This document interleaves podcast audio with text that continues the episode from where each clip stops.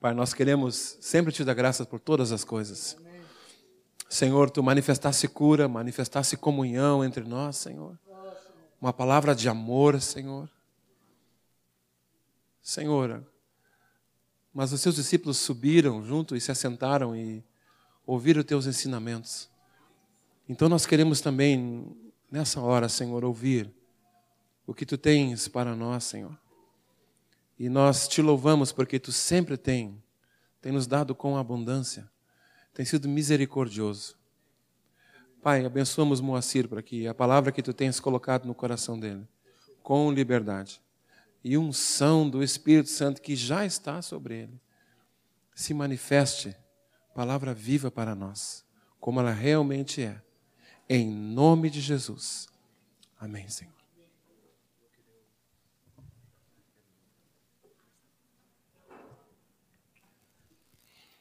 Aleluia.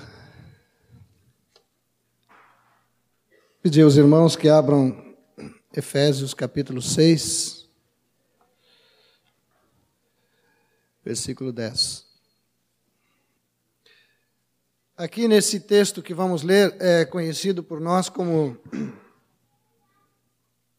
o texto da Escritura que nos fala da armadura de Deus. Mas é bom lembrar que antes desse texto, Paulo vem falando sobre o relacionamento de pais e filhos, servos, vem colocando fundamentos claros na igreja, em todos os relacionamentos. No capítulo 5, ele fala do relacionamento do marido, da mulher. Ele inicia essa carta nos falando do propósito eterno de Deus, com muita clareza. E agora, quando ele chega no fim, ele diz: quanto ao mais, sede fortalecidos no Senhor e na força do seu poder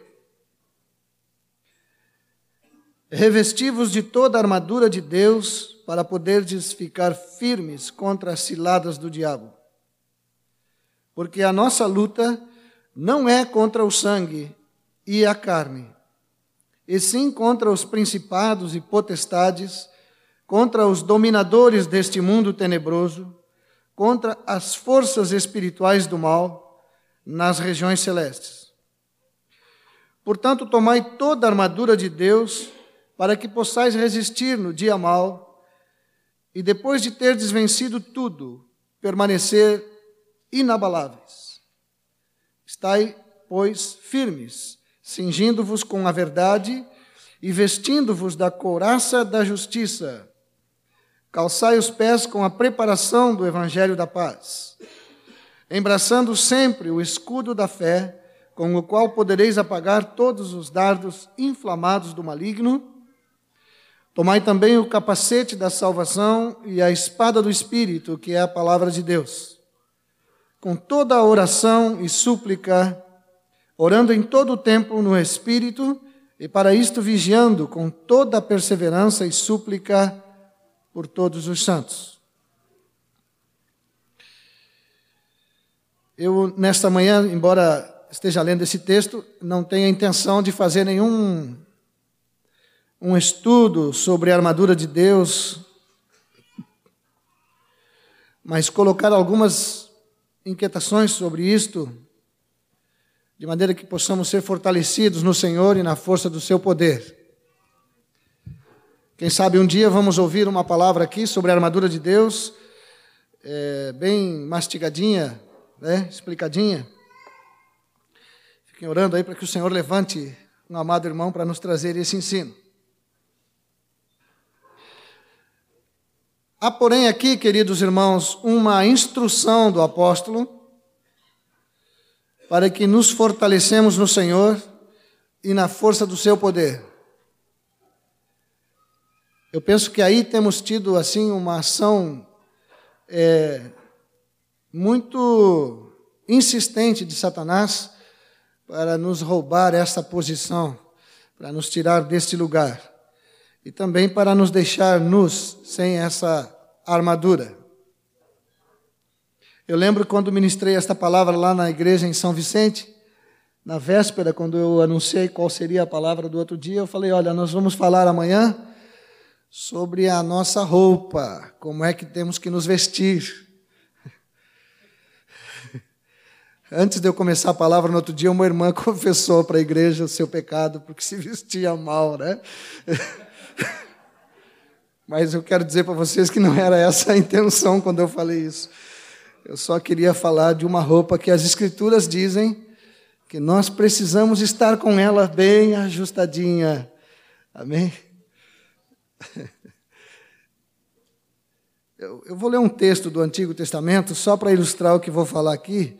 Está em 1 Samuel.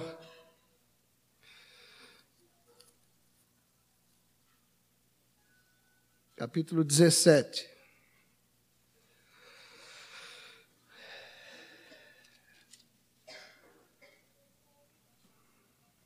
versículo 37.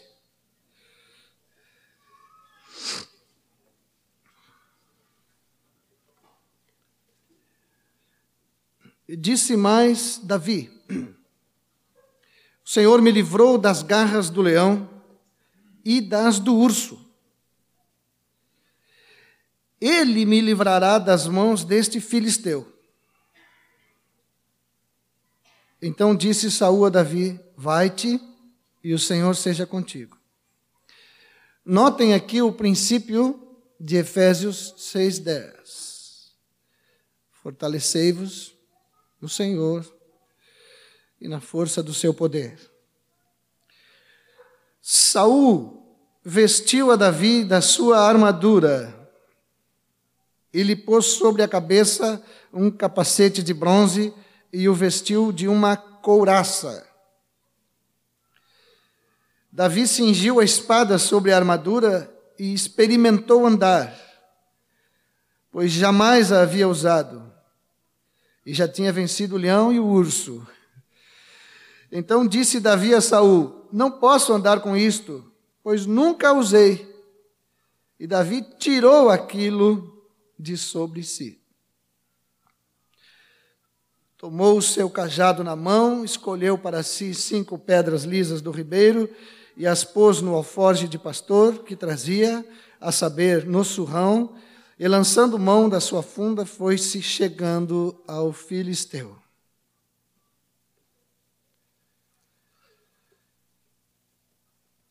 Versículo 45. Nós poderíamos continuar lendo, mas vamos para o 45. Davi, porém, disse ao filisteu: Tu vens contra mim com espada e com lança e com escudo, eu, porém, vou contra ti em nome do Senhor dos exércitos, o Deus dos exércitos de Israel, a quem tens afrontado. Hoje mesmo o Senhor te entregará nas minhas mãos. Ferir-te-ei e tirar-te-ei a cabeça, e os cadáveres do arraial dos filisteus darei hoje mesmo às aves dos céus e às bestas feras da terra. E toda a terra saberá que há Deus em Israel. Saberá toda esta multidão que o Senhor salva, não com espada nem com lança, porque do Senhor é a guerra, ele vos entregará nas nossas mãos. Voltamos para Efésios capítulo 6.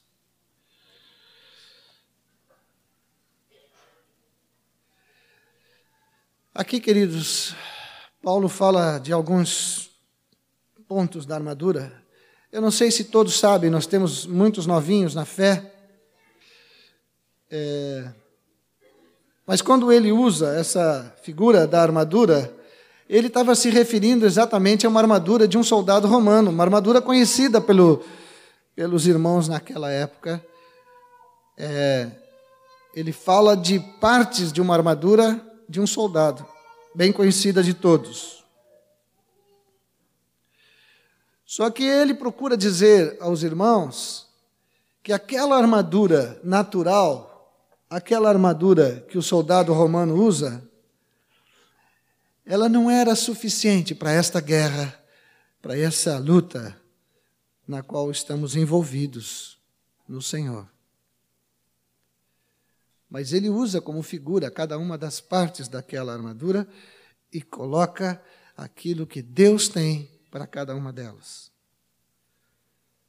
Interessante no texto de segunda, não precisam abrir, só anotem, 2 Coríntios 10, no versículo 4 e 5, ele diz que as armas da nossa milícia não são carnais, e sim poderosas em Deus para destruir fortalezas, anulando nós sofismos. Eu penso que Davi não tinha lido, é certo que ele não tinha lido 2 Coríntios 10, mas ele sabia bem o que está escrito em 2 Coríntios 10. Porque quando o Davi se preparou com toda aquela armadura do Saul, ele viu que estava bem fechadinho o corpo dele, né? Estava protegido, mas ele pensou assim: eu não vou ganhar essa luta não. O sujeito vai me dar um, uma burdoada aqui, caio eu e esse monte de lata no chão, né? E, e não sobra nada. Ele se fortalece no Senhor.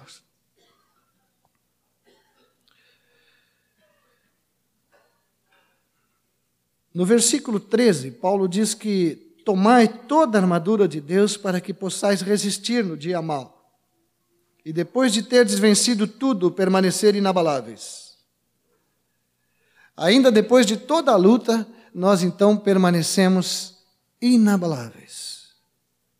Depois de toda a peleia, né?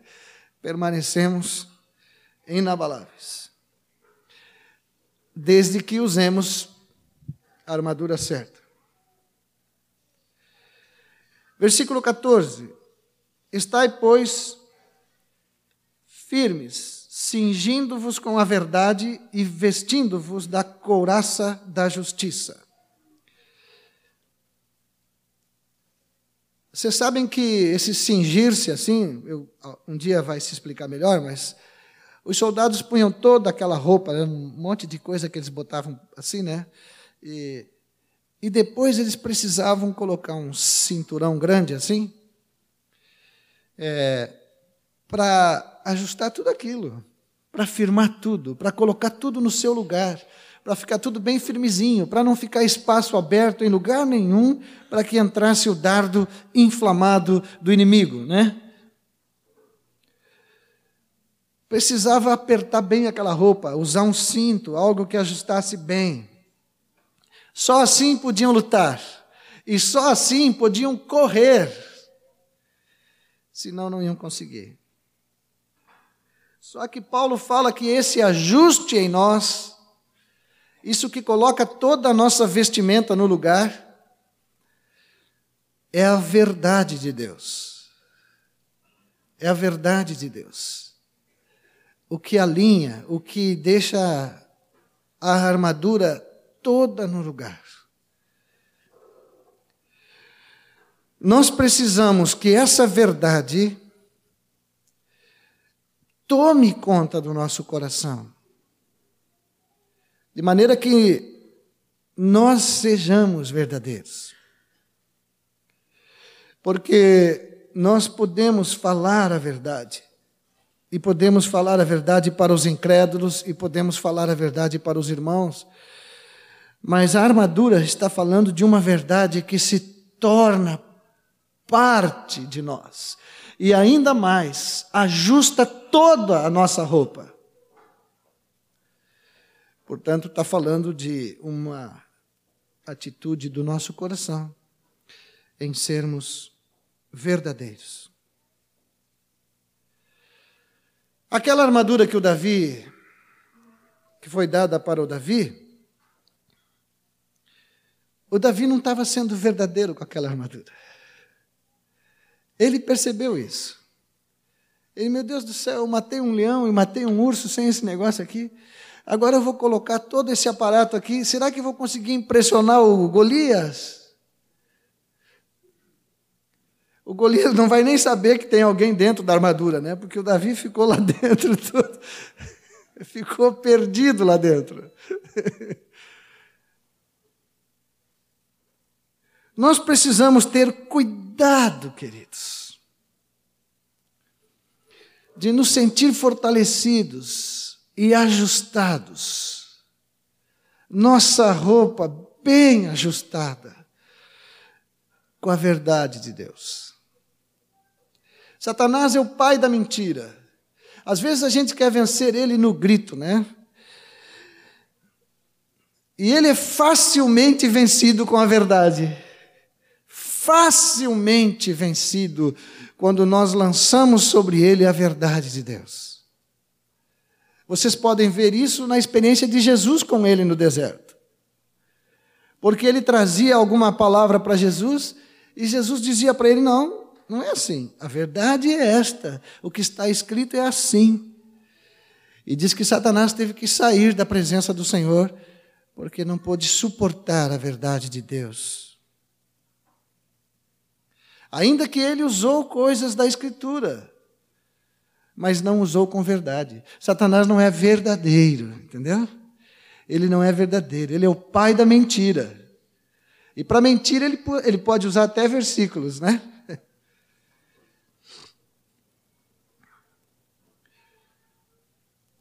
Para nós lutarmos essa luta, nós precisamos estar cheios da verdade de Deus, porque isso ajusta toda a nossa vida, toda a nossa vestimenta, tudo aquilo que usamos para lutar.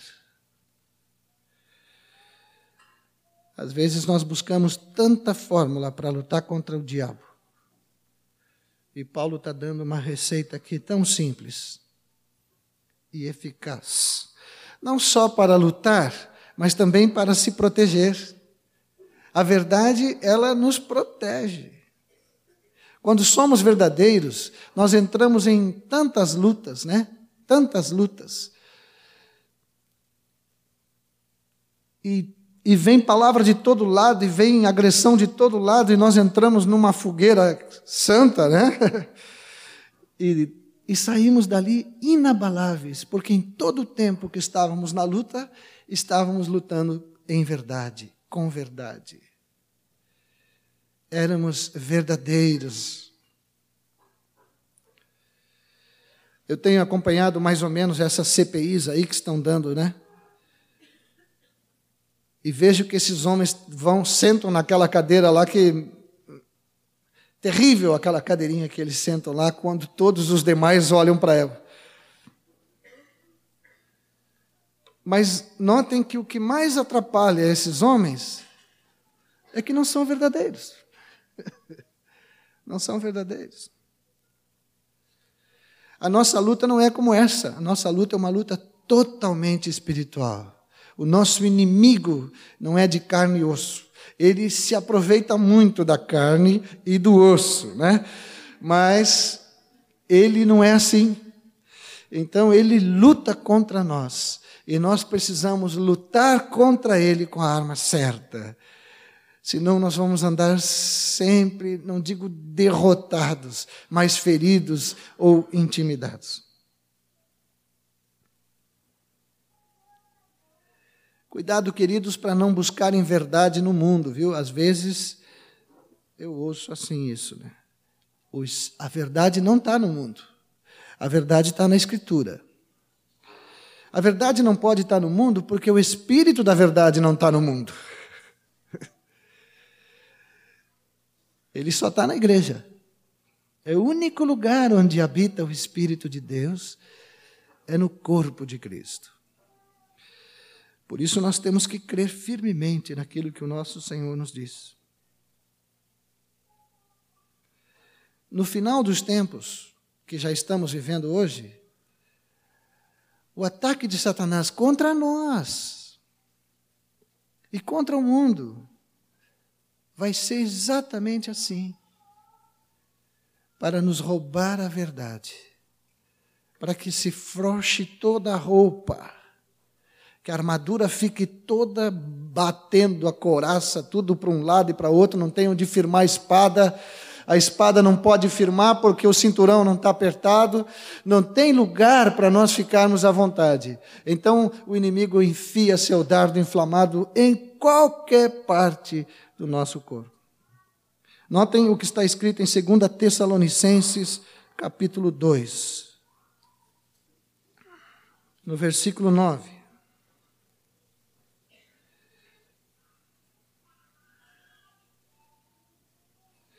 O aparecimento do iníquo é segundo a eficácia de Satanás, com todo o poder e sinais e prodígios da mentira. E com todo o engano de injustiça aos que perecem, porque não acolheram o amor da verdade para serem salvos. É por este motivo, pois, que Deus lhes manda a operação do erro para darem crédito à mentira, a fim de serem julgados todos quantos não deram crédito à verdade, antes, pelo contrário, deleitaram-se com a injustiça. Então, o ataque de Satanás é exatamente com a mentira, e com o engano, e com violência.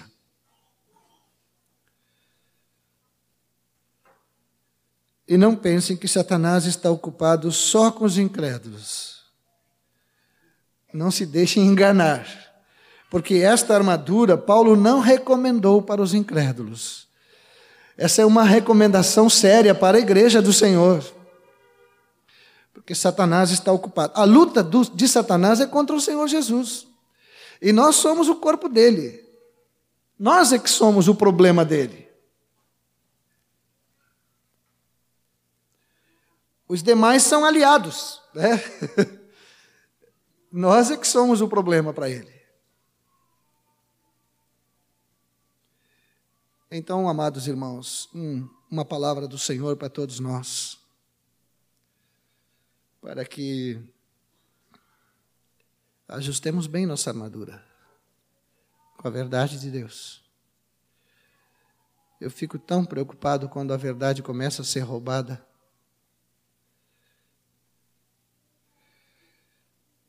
E nós precisamos lutar com o cinto bem apertadinho. Às vezes dá uma frouxadinha, né? Porque a gente acredita numa mentira. E daí frouxa tudo. E daí nós percebemos que está dando um monte de coisa errada, né?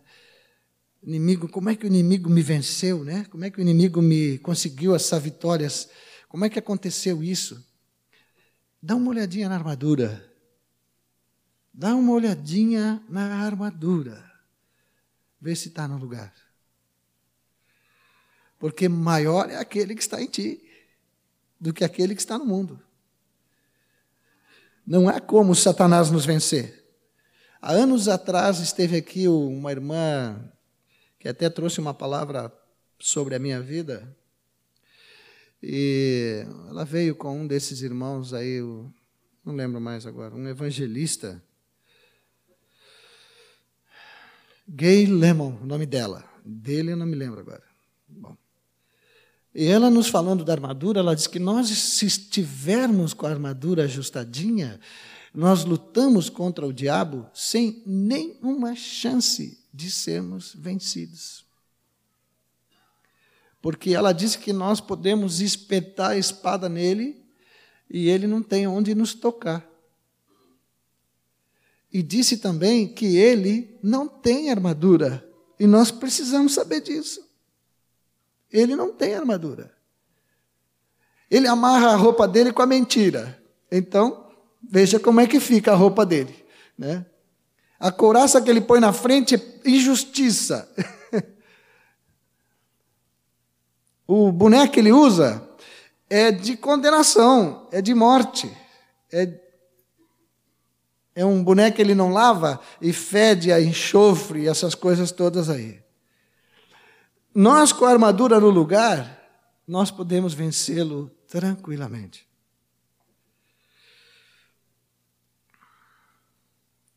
Interessante sobre esta parte da armadura que Paulo fala também na carta aos Efésios, que ele nos manda seguir a verdade em amor. E ele diz que fazendo isso nós vamos crescer em tudo naquele que é o cabeça, Cristo. E depois ele fala de um corpo ajustado, consolidado, né? Que cresce o crescimento que vem de Deus. Agora, queridos, para nós estarmos cingidos com a verdade, é necessário conhecermos a verdade.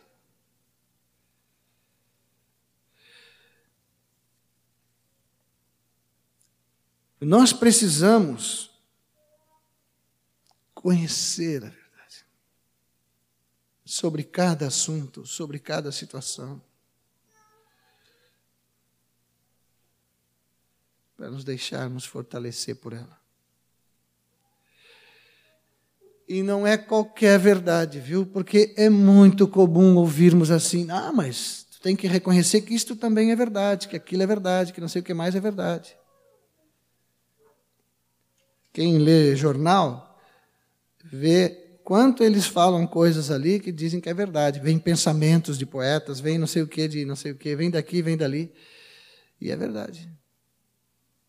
Efésios 4,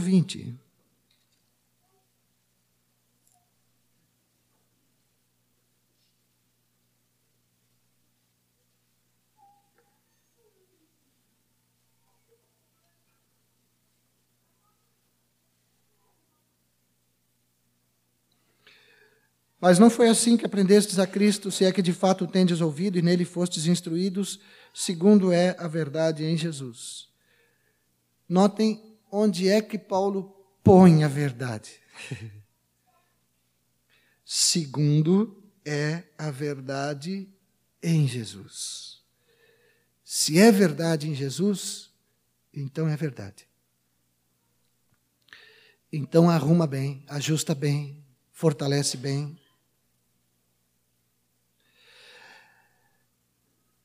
Aqueles que não amarem a verdade, não aguardarem, podem cair facilmente nas armadilhas do inimigo. A verdade é a única base onde nós podemos nos firmar mesmo. Cristo é a verdade. Ele é o fundamento da casa de Deus. Amém? Vamos deixar de lado a verdade, não na nossa vida, mas só aqui. Vamos passar para mais um aí, porque o relógio anda aqui. Eu, eu até pus para despertar aqui, para não deixar vocês cansados. Hoje é um domingo que vocês têm muitas coisas ainda, né? Mas um dia continuamos. É, nesse mesmo versículo 14, ele fala de vestindo-vos da couraça da justiça. A couraça era aquela parte da armadura que vinha daqui do pescoço, aqui, pegava bem aqui assim, ó, e até aqui a cintura, né? Ela protegia essa parte aqui. Ela protegia todos os órgãos vitais do corpo do soldado. Se essa couraça não fosse boa, ele poderia ser morto. Ele poderia ser morto. O lugar mais fácil de acertar um dardo é no tórax, é o lugar que fica mais assim aberto, de melhor visualização para o inimigo. Então, plá, né? Tanto que os policiais nossos aqui usam um colete, né, para essa parte do corpo. Só que aqui, quando ele fala dessa parte da armadura, ele fala da justiça de Deus.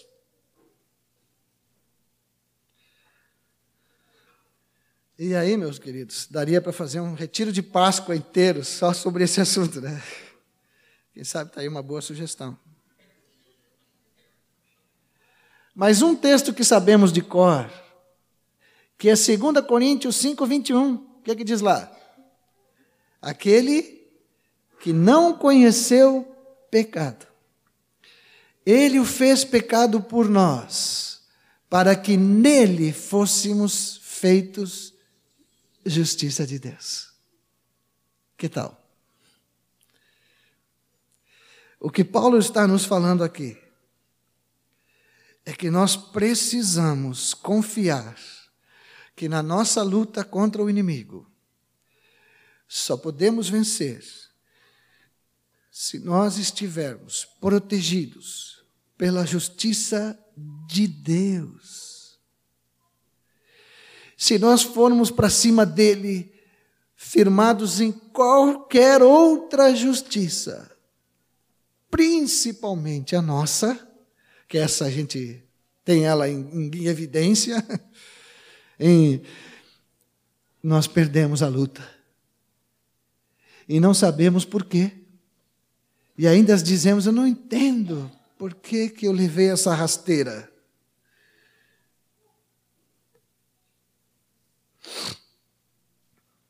Vamos ler um texto só sobre este assunto que está em Romanos capítulo 3.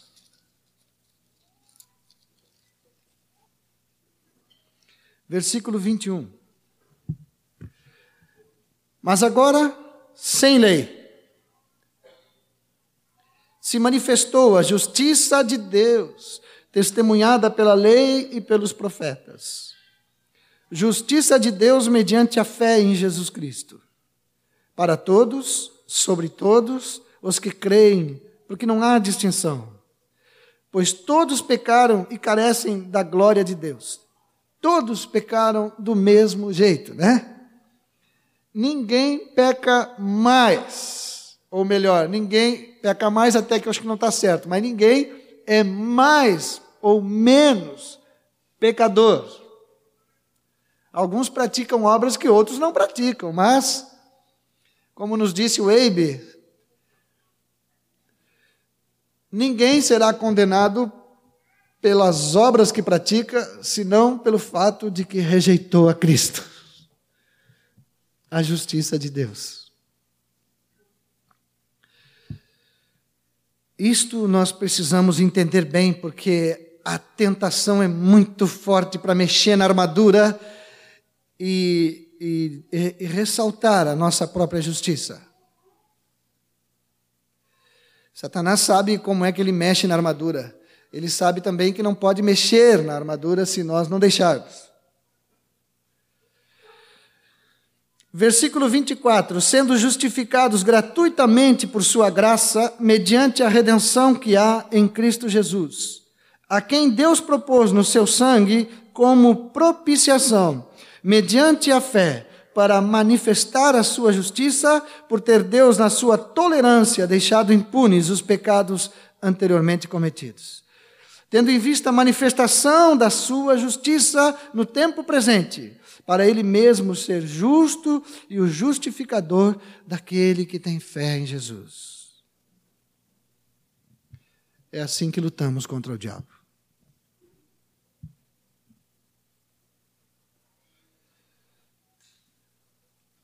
Eu lembro uma vez que estávamos expulsando um demônio de uma senhora aí, e estava difícil a peleia ali.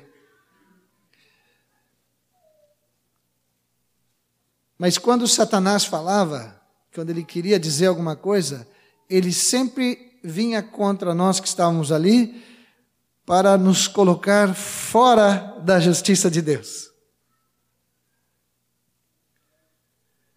Eu lembro uma vez quando veio aqui o casal Hunter, Alguns lembram aí, né? É, foi feito um, foi separado numa sala uns irmãos ali para irem lá para aparar os que caíam e para expulsar demônio. Então tinha uma equipe lá e eu estava ali, entrei de penetra e fiquei lá. Eu recém estava congregando, começando a congregar com os irmãos aqui, então fiquei lá atrás ouvindo. E o irmão que liderou aquela palavra lá, ele não congrega mais entre nós aqui. Mas ele disse assim: Olha, agora nós vamos enfrentar o diabo e, pá, pá, pá, e a luta vai ser e tal. E eu digo: Meu Deus do céu. Mas ele fez um discurso ali e ele disse: Se alguém aqui não está bem com Deus, é bom sair daqui da sala porque vai perder para o diabo. Eu digo: Senhor, acho que então eu vou sair daqui porque com essa justiça eu não vou lutar mesmo. Ou eu me apresento diante do Satanás justificado em Cristo Jesus e fortalecido no Senhor e na força do seu poder, o seu espírito se manifestando em mim, manifestando sua santidade, seu poder. Ou eu vou assim, ou senão não adianta. Para Satanás não adianta dar carteiraço, né? Lembra dos filhos lá do sujeito aquele de, lá de Atos? Deram um carteiraço do diabo. Não, nós estamos aqui porque Paulo, porque Jesus, e até Jesus eles mencionaram. Satanás disse: Olha, eu conheço esses dois aí, né? Eu não me lembro de vocês, né? Quem são vocês? Eles estavam sem armadura nenhuma, eles estavam sem qualquer experiência com Cristo Jesus. Nós precisamos reconhecer que nossa justiça não é suficiente, nós precisamos dessa armadura completa, esse essa parte aqui da couraça da justiça. Como nos disse o Abe, Satanás precisa saber o que a Bíblia diz a nosso respeito, quem nós somos em Cristo Jesus. Nós somos isso.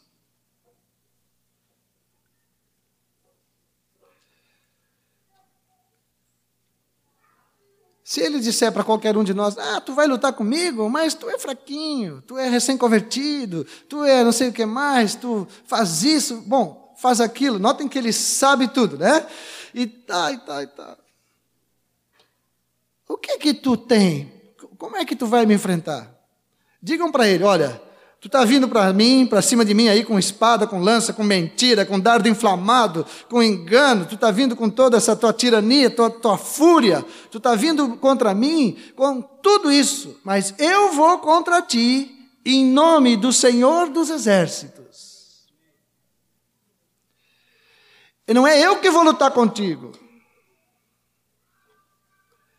Eu é que vou te ver vencido. Eu vou estar presente na hora que tu estiver sendo vencido pelo meu Senhor. Justificados pelo sangue de Cristo Jesus.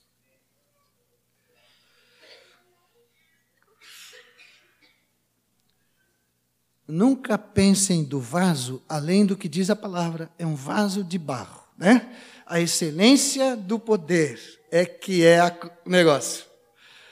O vaso é de barro sempre. Às vezes o, é, o vaso é tão honrado que ele diz assim: Ah, mas na Bíblia fala sobre vasos de honra. Quem sabe eu sou um vaso de honra, né? Pode ser que seja mesmo, mas é de barro, né? Mas é de barro. Então enfrentem Satanás com o que está dentro, com a verdade de Deus com a justiça de Deus. E não com o vaso. A pessoa chegar para Satanás e dizer assim: Olha comigo, cuidado comigo, hein? Vê com quem tu fala. Eu sou pastor, lá da comunidade ainda. Cuidado, Satanás. Vocês acham que eu vou intimidá-lo?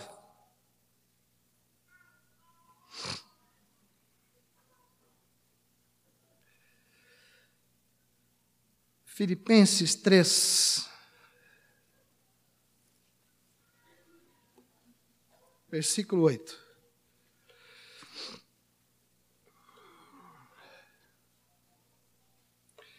Sim, deveras considero tudo como perda, por causa da sublimidade do conhecimento de Cristo Jesus, meu Senhor por amor do qual perdi todas as coisas e as considero como refúgio para ganhar a Cristo e ser achado nele, não tendo justiça própria, que procede de lei, senão a que é mediante a fé em Cristo, a justiça que procede de Deus, baseada na fé, para o conhecer e o poder da sua ressurreição e a comunhão dos seus sofrimentos conformando-me com ele na sua morte.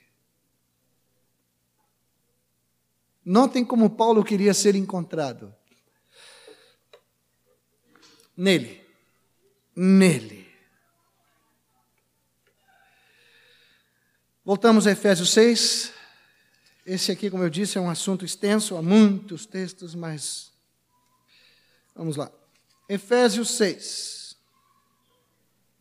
versículo 15: Calçai os pés com a preparação do evangelho da paz. A outra versão que diz com a prontidão, né? Interessante o evangelho estar sendo colocado aqui. Mas eu lendo um comentário sobre as botas do soldado, o sapato dos soldados, era um negócio tão forte, tão resistente, que o soldado podia pisar em qualquer terreno. Se fosse pedra, se fosse pedra afiada, se fosse lama, se fosse lugar quente, lugar frio, qualquer terreno o soldado romano podia pisar, porque a bota era preparada para isso. O Senhor nos manda calçar os nossos pés com uma prontidão, com uma, uma decisão, um preparo com o Evangelho de Cristo. Com esse Evangelho, qualquer terreno nós podemos pisar. Eu fico maravilhado com essa palavra assim. Qualquer terreno, qualquer lugar. Se eu estou, se eu vou com o Evangelho de Cristo, qualquer lugar, eu posso pisar ali.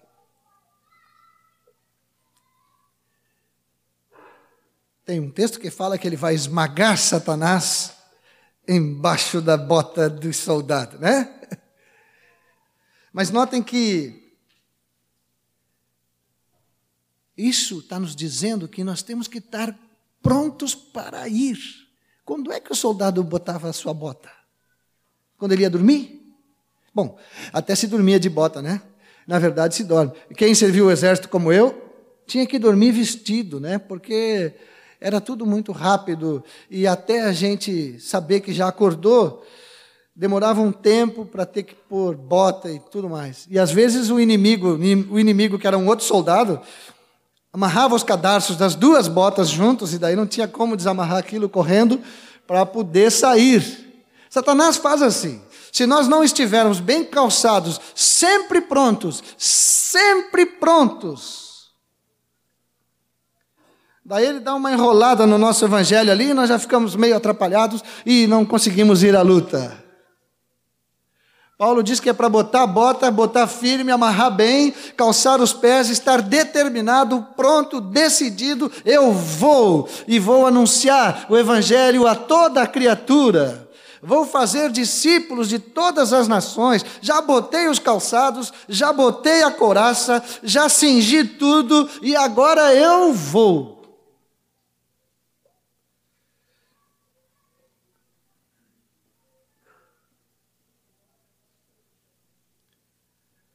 Eu vejo às vezes a gente comentar alguns textos da Escritura e notem que todos eles falam de pés bem calçados. Por exemplo, esse do, do, de Isaías 52, 7, diz assim: Que formosos são sobre os montes os pés do que anuncia as boas novas, que faz ouvir a paz, que anuncia coisas boas, que faz ouvir a salvação, que diz a Sião: Teu Deus reina. Eu lembro que quando eu estava no exército, às vezes eu estava todo vestido, pronto, fardado, gente. Mas eu só tirava a bota, aquela para poder dormir melhor, para circular um pouco meus pés. Só que eu dormia um sono profundo. E às quatro da madrugada me acordavam, gentilmente me acordavam assim, com uma coronhada assim do lado, para dizer: está na tua hora, está na tua hora. Né? E eu tinha que pular daquela cama tão confortável, aquele lastro tão firme. e tinha que achar ainda os coturnos para botar. E às vezes me atrasava só por causa da bota que não estava no pé.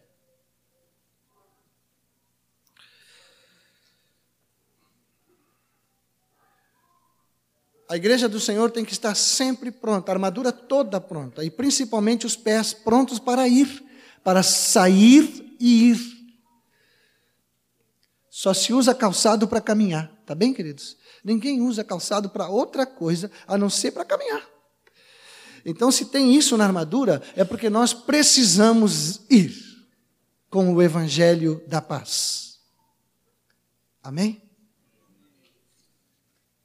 Versículo 16: Embraçando sempre o escudo da fé com o qual podereis apagar os dardos inflamados do maligno. Porque, o que, que, são os dardos inflamados do maligno?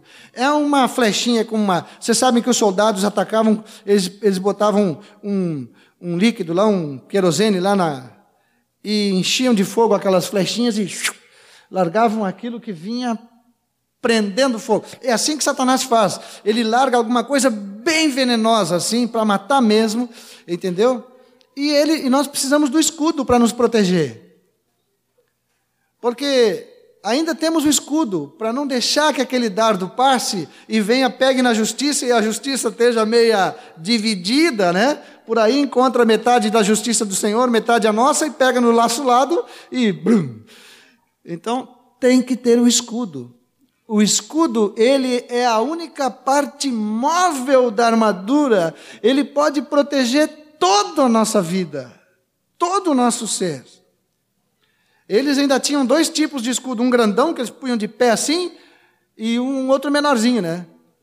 Mas não quer dizer que é uma Bíblia completa e um Gideão aí, viu? Não, é, é toda a armadura de Deus. O escudo da fé. Eu creio na verdade de Deus. Eu creio na palavra de Deus. Não importa que o inimigo se mostrou tão verdadeiro. Eu creio no que está escrito. Eu não sei onde vai dar, mas eu creio. Eu não sei o que tu vai fazer, Senhor, mas eu creio. Agora, uns dias atrás, o Ismael nos contou daquela mocinha que ia lendo Jonas no, no, no, no trem, lembram? E, e que o, o ateu disse para ela: Mas tu crê nisso? E ela disse: Eu creio. Como é que tu pode crer que uma baleia, ele falou assim, né? Uma baleia engoliu um homem e, o, e ele ficou três dias lá e depois ela vomitou ele na praia lá. E ela disse: Olha, eu creio porque está escrito na palavra do Senhor. Lembram o que o Ismael falou? E o Ismael disse assim: ó, E se tivesse escrito que o Jonas tinha engolido a baleia, eu também creria nisso. Se estivesse escrito aqui, eu creria.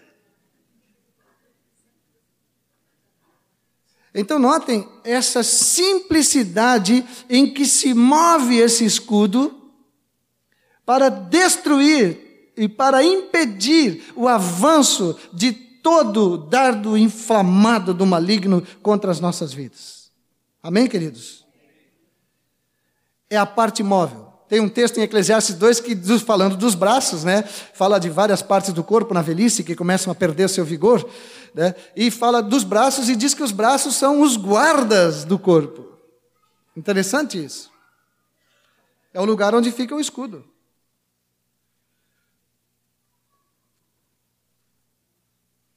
Agora, uma coisa importante aqui: nós não podemos esquecer que essa parte da armadura, essa é o escudo da fé, ele tem a ver com o quanto nós conhecemos da verdade. O quanto nós conhecemos de Cristo.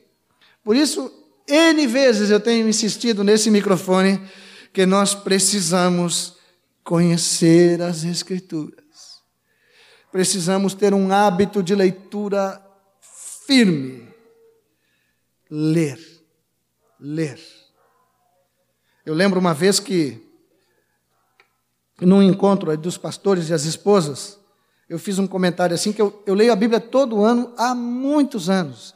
E eu leio com aquela gradezinha e vou marcando. É, é uma gradezinha de um ano todo. Às vezes eu termino lá por agosto, já termino. Setembro, já termino. Mas eu vou marcando. Um dia eu falei assim, ah, sabe que eu me sinto meio, meio religiosão assim, né? Fico ali lendo e às vezes a gente lê só para marcar ali, né? E o Moisés, o meu amado Moisés que está aqui, me ouviu falar isso na sala e ele disse assim: Olha, não importa o que tu pensa quando tu está lendo, mas lê. lê. O inimigo vai dizer: Ah, tu é meio religioso, aí fica aí marcando, nem sabe o que leu, leu dormindo, leu acordado. Lê. Não afasta os teus olhos e nem a tua mente da palavra. Porque o quanto tu conheceres de Cristo, que está na palavra, melhor tu vai movimentar o escudo, queridos. A fé vem pelo ouvir, ouvir a palavra de Cristo. Paulo diz: habite ricamente em vós a palavra de Cristo, porque se for assim, vocês vão mover o escudo com tanta habilidade, com tanta habilidade, que não passa nada, não passa um dardo do maligno. Vocês ficam protegidos em qualquer parte do corpo. Amém? Que bom. Que bom que concordaram. Ainda há mais uma parte, né? O capacete. Essa é a partezinha aquela que protege a cachola, né?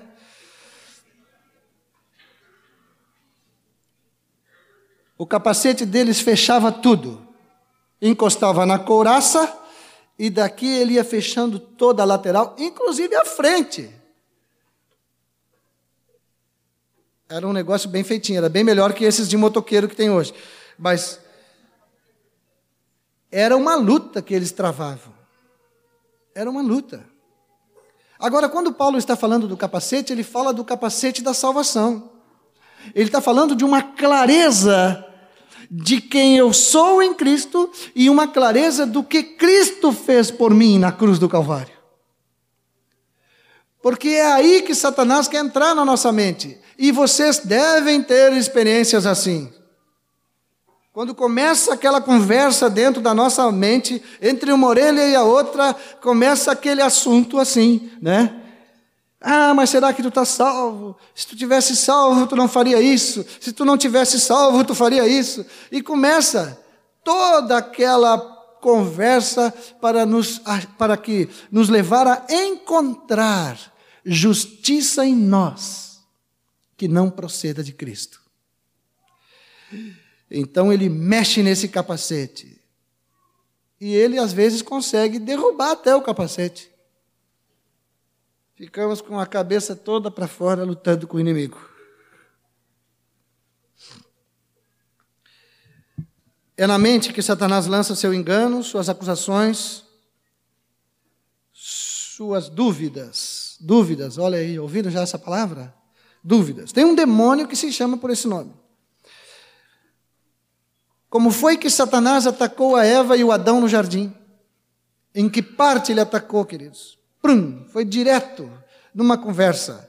Uma conversa tão simples, tão amigável, né? Tão amigável. Ele veio como alguém que tinha mais experiência. Olha, eu sei, Deus acabou de criar vocês, mas eu já ando com Ele há milhares e milhares de anos, então me ouçam, porque eu sou mais experiente nos assuntos celestiais, né? Então, não é bem assim que Deus disse. Ele às vezes fala umas coisas assim, mas ele não é o que ele quer dizer. Essa conversa de Satanás tem tirado muitos irmãos da comunhão dos santos. O sujeito chega a jogar fora o capacete, né? Porque ele abre mão da sua vida com Cristo. E vai deixando a orelha funcionar o dia todo, né? Assim fez a Eva e o Adão. E chegou onde chegou. Agora, com Jesus, ele tentou a mesma coisa, mas se quebrou. Se quebrou. E não foi só no deserto que ele tentou, viu? Ele tentou durante todo o ministério do Senhor e toda a vida do Senhor. Ele tentou. Mas ele não conseguiu. Ele não conseguiu. O ataque contra a mente é para pôr dúvida no poder e na realidade que a salvação em Cristo nos garante, tentando a nossa mente para ir, para que ela vá para o natural, para que ela vá para recursos que ela precisa para firmar-se na sua própria justiça.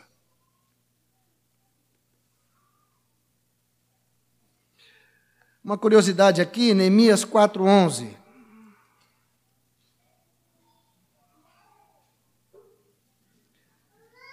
Disseram, porém, os nossos inimigos: Nada saberão disto, nem verão, até que entremos no meio deles e os matemos. Assim faremos cessar a obra. Olhem aqui o engano próprio de Satanás. Eu não vou lutar de frente com eles. Se eu lutar de frente com eles, eu vou me dar mal eu vou fazer o seguinte: eu vou começar a ir nos cultos. Depois eu vou com eles, vou almoçar com eles. Eu vou entrar no meio deles. Não vão saber, não vão me ver,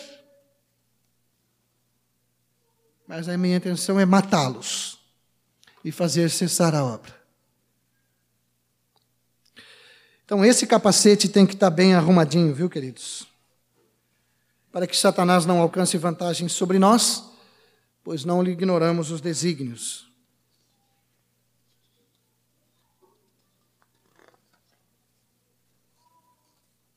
Ainda temos a palavra de Deus, que é a espada do Espírito, que é parte da armadura. Há um texto em 2 Timóteo 2,15 que fala daquele que maneja bem a palavra da verdade. Sabe que eu lendo um comentário sobre isto, diz que manejar bem a palavra é levar a palavra sempre em linha reta. É a mesma linguagem do pôr a mão no arado e não olhar para trás. Jesus falou isso porque quem vai arando a terra e olhando para trás, vocês imaginam o que é que acontece com a lavoura, coitado do que vem semeando. Entendeu? Fica tudo. Eu preciso ser claro com a palavra de Deus. Eu preciso ser objetivo com aquilo que Jesus diz. Eu preciso dizer apenas o que o Senhor disse. Eu não posso enfeitar a palavra, melhorar a palavra. Eu tenho que levar ela em linha reta manejar bem. A espada tem que manejar bem. E tudo que já vimos agora sobre a verdade, sobre a justiça, sobre a fé, estas coisas estão relacionadas com essa espada que temos. Palavra de Deus é aquela parte que nós temos para lutar contra o inimigo, para atacar o inimigo, para ferir o inimigo, para botar ele em retirada. É com a palavra. Eu disse no início, a verdade ele não aguenta. Ele não aguenta. E Paulo ainda fala com toda oração e súplica. com toda oração, sobretudo com oração. É parte da armadura. Eu vou explicar por que, é parte da armadura. Porque a armadura, ela sozinha, ela fica meia, como é que chama? Vai fazendo. Sabe o que é preciso colocar em cada parte da armadura? Um olhinho, né? Cada parte com óleo. Aquele negócio funciona perfeitamente. A oração traz o óleo sobre a armadura e ela funciona sem esforço nenhum. A ponto da pessoa nem perceber, né? Ela simplesmente anda com a armadura de Deus. Muito óleo. E agora uma boa notícia: toda esta armadura se resume numa só palavra: Jesus. Todos, pois, quantos fostes batizados em Cristo, de Cristo vos revestistes. Ele é a armadura, Ele é a verdade, Ele é a justiça, Ele é a paz. Ele é o Evangelho, Ele é a boa nova, Ele é a nossa salvação. Amém? Vamos orar. Te damos graças, Senhor, pelo que ouvimos nesta manhã. Pedimos que tu torne essas verdades todas parte da nossa vida, sem esforço, mas com dedicação, com prontidão, com disciplina. Tu sabes o que precisamos, o que cada um precisa. Tu sabes quais são as partes da armadura que temos que ajustar. E nós agora declaramos a Ti que queremos andar com essa armadura no lugar. No lugar. Pedimos Tua misericórdia sobre nós em nome de Jesus. Amém. Antes de sairmos, vamos colocar de pé, queridos. Diz para o teu irmão, para a tua irmã, revestidos de Cristo. Assim vamos andar. Amém. Aleluia.